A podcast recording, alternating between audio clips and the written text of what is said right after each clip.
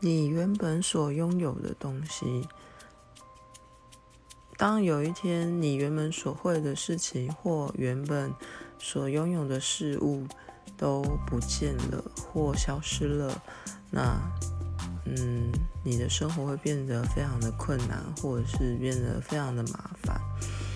嗯，举个简单的例子好了，当有一天你失明了，那你的生活就会变得非常的不方便，你的人生生活就要重新学习。呃，当有一天你会的。呃，你很喜欢唱歌，可是当有一天你无法再唱出美妙的歌声的时候，那就会嗯失去你的乐趣了。所以我觉得，嗯，不可或缺的东西就是你原本所拥有的一切事物。